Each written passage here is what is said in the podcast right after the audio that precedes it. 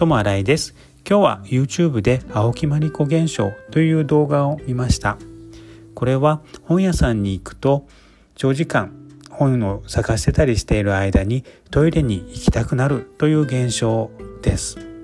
私もこの現象には心当たりがあるのでこのような現象が他の人も経験しているというのを知ってとても興味深く感じました。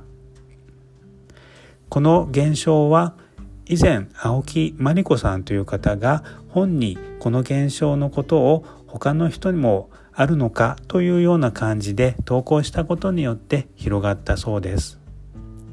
医学的には特に解明されてないんですけど結構この現象を経験している人がいるみたいなのでとっても面白く感じました。皆さんは青木まりこ現象感じたことありますか？ともあらえでした。ありがとうございます。